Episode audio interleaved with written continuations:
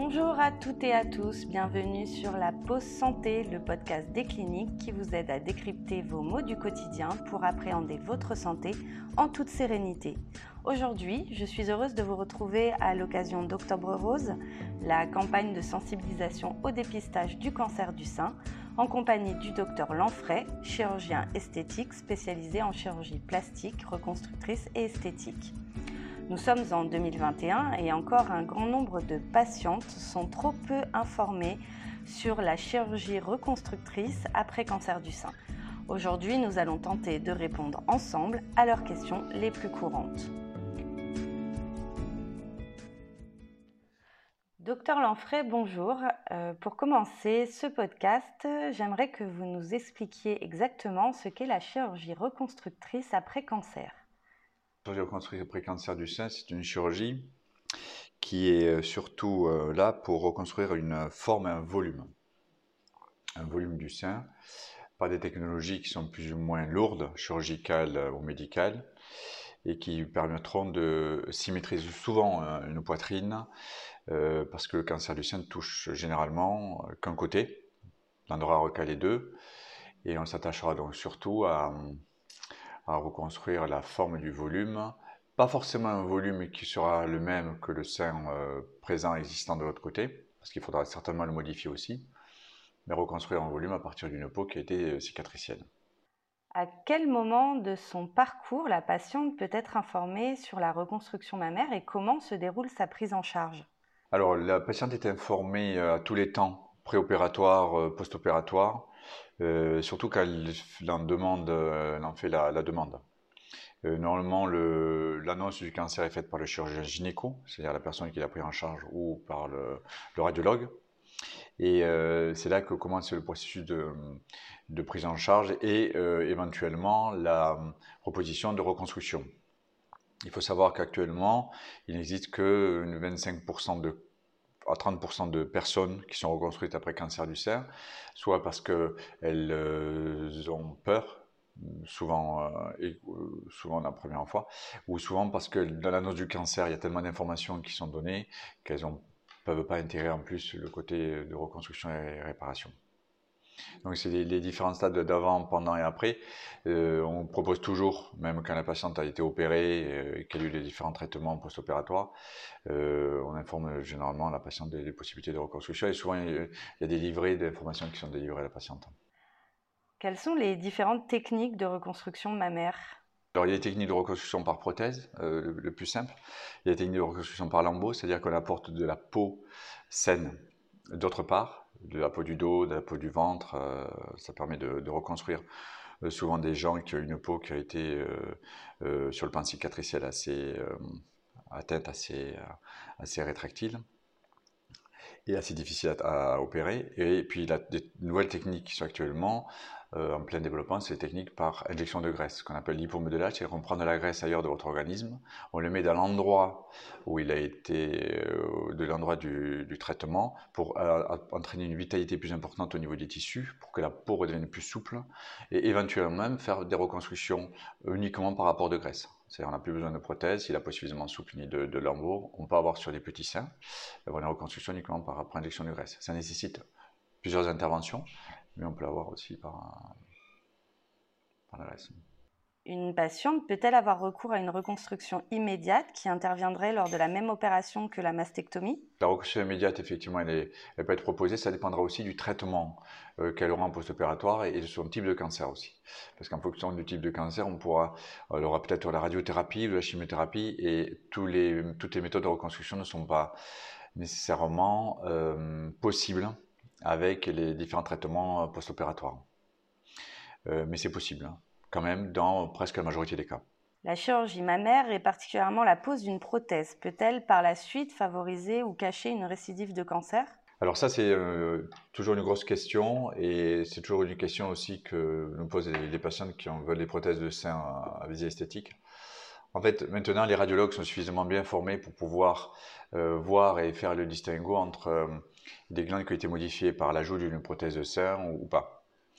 Euh, il y a quelques années, il y a de nombreuses années avant, euh, ce n'était pas le cas. Maintenant, non, puisque maintenant on symétrise les, les gens qui ont des cancers du sein, c'est-à-dire qu'on fait la chirurgie du sein contralatéral avec des prothèses et ça ne gêne pas le diagnostic ou l'apparition diagnostique. Même euh, sur certaines personnes, on s'est aperçu que la mise en place de prothèses de sein, en fait, sensibilisait la patiente à ses seins et permettait euh, d'avoir une, une, attention particulière qui permettait aussi, par un examen clinique euh, banal, personnel, de pouvoir éventuellement déceler des nodules qu'elle n'aurait pas pu voir apparaître ou auxquels elle n'aurait pas pu faire attention de manière normale.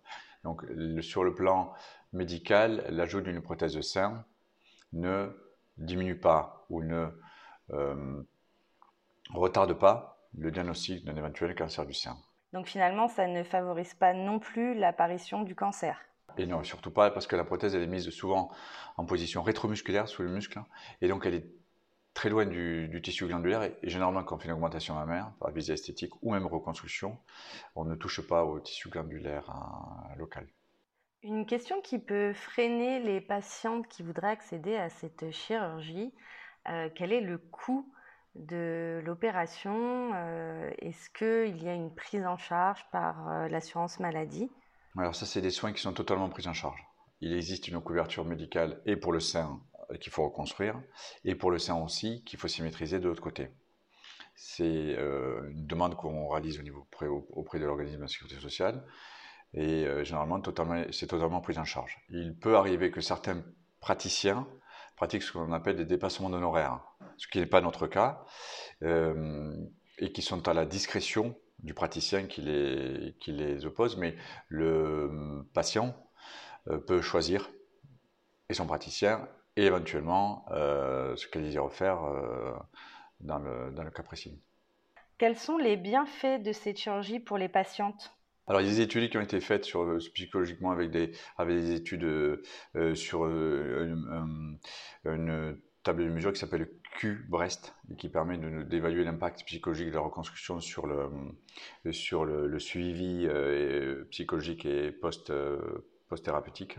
Alors, ça apporte un bienfait à la personne dans sa, dans sa façon de se vêtir, dans sa représentation sociale et esthétique personnelle ça ne remplacera jamais un sein. Et tout le travail de la personne qui va prendre en charge la, patiente, le, le chirurgien plasticien reconstructeur, c'est de bien euh, faire passer le message qu'on ne reviendra pas à un état initial pré-thérapeutique, pré-cancéreux, parce qu'on ne peut pas reconstruire les cellules identiques comme elle avait avant. C'est essayer d'amener la patiente à un résultat et à une acceptation de résultat qui sera au mieux qu'on puisse faire, mais qui ne reconstruira jamais l'état antérieur. Et ça, c'est vraiment très important. La satisfaction de la patiente en post-opératoire, elle est là, c'est de bien avoir fait comprendre à la patiente que le résultat ne sera jamais comme il était avant, mais qu'on essaiera de se rapprocher au maximum ou d'approcher un résultat qui soit le plus acceptable possible. Finalement, la prise en charge, ce n'est pas uniquement une prise en charge chirurgicale, mais c'est aussi un suivi psychologique de la patiente.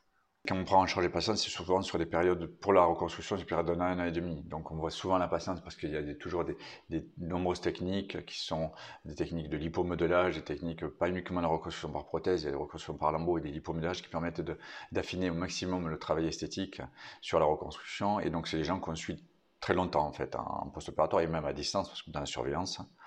Et donc c'est tout un travail psychologique d'acceptation de, la maladie d'abord et de la reconstruction après.